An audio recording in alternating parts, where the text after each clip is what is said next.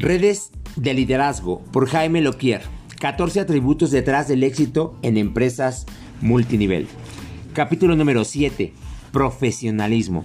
Cuando una empresa necesitaba robar secretos, Don Cobb era la persona a contratar. Sabía hacerlo, dominaba técnicas complejas, cuidaba los procesos, ponía atención a los detalles y sobre todo protegía a su equipo. Su servicio costaba fortunas, pero en el peligroso arte de ingresar a los sueños simplemente era el mejor. El origen, 2010. Haré las cosas bien, mejor que el resto. Soy la imagen de mi empresa. Tú cuando tienes profesionalismo. Ya hablamos de trabajar intensamente y de hacerlo con urgencia, pero falta un elemento ligado directamente a la forma en que desarrollas tu negocio. Debes hacerlo profesionalmente. Trabajar duro y veloz no será suficiente, también deberás trabajar bien. Uno de mis primeros trabajos fue el de barista, en un restaurante a orillas de la playa en Tel Aviv, encargado de preparar postres, bocadillos y todo tipo de cafés. en una época en la que no existía el doble caramel macchiato ni nada más complejo que un expreso, claro está. Como era el único que hablaba hebreo, ganaba un poco más que mis compañeros de barra. El día que aprendí a manejar la máquina de expreso, me aumentaron el sueldo un poco más. Después renuncié, pero aprendí que, con cada habilidad que desarrollaba, me volvía más valioso para el restaurante. Con las profesiones sucede lo mismo, sobre todo con una como la nuestra en la que tu equipo espera que le indiques el camino a seguir. Mientras más habilidades desarrollas, más valioso te vuelves, más credibilidad ganas y más potencial de ingresos adquieres. Un profesional es alguien que ha estudiado cómo desarrollar un trabajo y lo practica cuidando cada detalle. Quizás pienses que todo el que estudió cómo, cómo desarrollar una profesión es un profesional. y estarías en lo correcto de acuerdo al diccionario, pero cuando decimos que ese carpintero es muy profesional, no nos referimos únicamente a que estudió cómo cortar madera y armar una silla. Eso todos los carpinteros lo saben.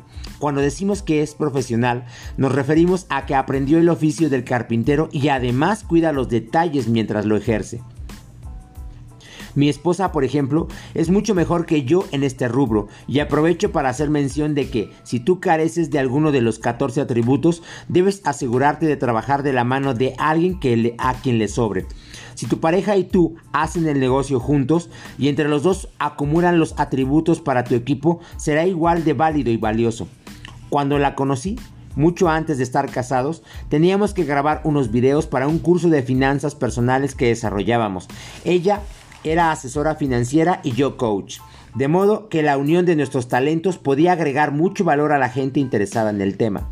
Cuando nos vimos para grabar, yo únicamente traía una serie de buenas ideas escritas con pluma negra en una hoja arrancada de un cuaderno y una cámara.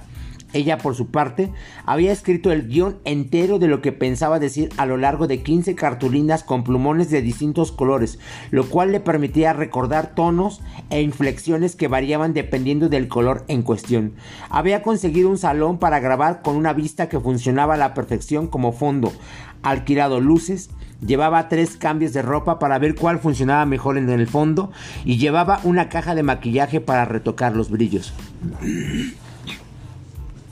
Lo curioso del asunto es que yo era el que tenía experiencia grabando videos, pero ella era la que se había tomado el tiempo de cuidar los detalles. Hasta el día de hoy, ella es la que cuida de todos nuestros emprendimientos, que no estemos olvidando esas pequeñas cosas importantes que a los distraídos como yo nos puede costar caro. Porque recuerda, los grandes éxitos radican en los pequeños detalles. Seguramente a ti ya te explicaron cuál es, cuál es el sistema con el que trabaja tu compañía y seguramente se ve más o menos así. Número 1. Haz una lista de contactos. Número 2. Contacta a tus contactos para invitarlos a escuchar tu propuesta. Número 3. Cuéntales tu propuesta con una presentación llena de herramientas. Y número 4, asocia a los que quieran ser parte de tu negocio y trata de vender el producto con el resto. Número 5. Haz eventos para darle seguimiento a todos aquellos que no lograron definir aún si les interesa tu propuesta o no. y para mantener al equipo en constante aprendizaje. Y por último, número 6, educa a los que decidieron asociarse contigo para que ellos puedan replicar lo que tú haces.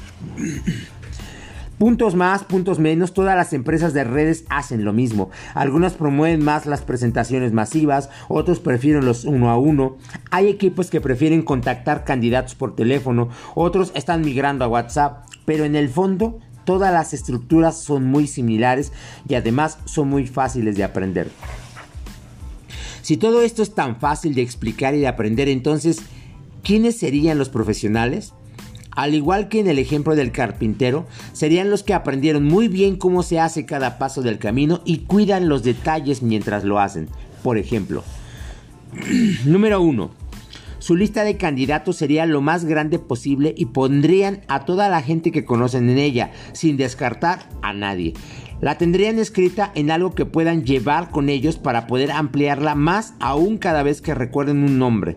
Aprenderían a conocer gente nueva para seguirla ampliando de manera ilimitada. La trabajarían con orden todos los días, para no perder nunca una venta o una asociación por haberle dado un mal seguimiento. Número 2. Contactarían a sus candidatos exactamente como lo enseña el sistema de su empresa para que sus invitados aprendan. Desde ese momento, como tendrán ellos que duplicarlo, harían las llamadas en un momento del día que estén llenos de energía, con total seguridad en la voz, dando únicamente la información necesaria. Número 3. Presentarían su oportunidad sabiendo que cuentan con todas las herramientas que indica el sistema. Si son herramientas impresas, catálogos, revistas, etc., tendrían varias, bien cuidadas, de la mejor calidad posible. Si son herramientas electrónicas, CDs, DVDs, los habrían probado antes para saber que funcionan. Si lo hacen en su casa, la tendrían limpia y ordenada, dispuesta para tener una junta seria, sin distracciones. Si lo hicieran en un café, elegirían uno con poca gente, lo más callado posible y llegarían con tiempo para elegir la mesa más tranquila del lugar. Si presentaran de manera remota, se asegurarán de tener la mejor conexión a Internet. En términos generales, cuidarían que los invitados estén cómodos y seguirían cada paso del sistema para presentar la información correcta de la manera correcta. Número 4. Asociarían a la gente que así lo decidiera dedicándoles el tiempo necesario para explicarles cada producto que están pidiendo y cada paso del proceso de inscripción. A la gente que no estuviera interesada en ser parte del negocio, les ofrecerían comprar productos y les darían un seguimiento correcto. No saben cuánta gente comete el error de no dar seguimiento a sus clientes por enfocarse, enfocarse únicamente en los que quieren, en los que quieren construir una red. La gente a veces olvida que los clientes que no hacen red son la base de un negocio sólido a largo plazo. Número 5. Asistirían a todos sus eventos aunque tuvieran que escuchar lo mismo cada semana. Serían los primeros en llegar, siempre bien vestidos, y tratarían de llevar la mayor cantidad de invitados. Serían positivos en todas sus conversaciones y edificarían el resto de los líderes para empoderarlos. Durante la presentación se sentarían lo más adelante posible, en absoluto silencio, tomando notas y participando para ayudar a que fluya mejor la presentación de quien está al frente. Al final de la presentación se quedarían a resolver las dudas de sus invitados y en caso de no tenerlos ayudarían a otros a hacerlo. Al final de todo, en lugar de salir corriendo a dormir, se quedarían a platicar con el resto del equipo o irían a cenar con ellos para fortalecer las relaciones. Si su empresa tuviera videos educativos, se tomarían el tiempo de sentarse a verlos con sus nuevos socios. Si estos tuvieran dudas, se las responderían con paciencia, se las responderían con paciencia, pero en lugar de darles la información completa, les darían la fuente en la cual conseguir sus respuestas. De este modo, les ayudarían a saber siempre en dónde encontrar la información correcta. Ya sabes lo que dicen. Dale un hombre un pez y comerá un día. Enséñale a dónde encontrar el video educativo con toda la información de la pesca y podrá duplicar la enseñanza entre sus downlines para así comer pescado residual el resto de sus días.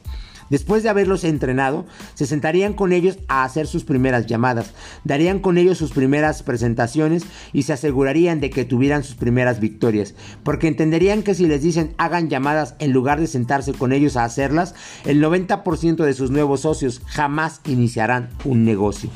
Por último, una vez que estos tuvieran sus primeras victorias, les darían la motivación y el impulso necesario para independizarse. Hablaremos más de ello en el capítulo de la paternidad. Como ves, un profesional no solo aprendería y aplicaría el sistema que le enseñaron, sino que cuidaría todos los pequeños detalles en el proceso. Esto permitiría que su equipo lo vea como alguien confiable a quien seguir. Después de todo, siempre queremos seguir al que sabe lo que hace y lo hace.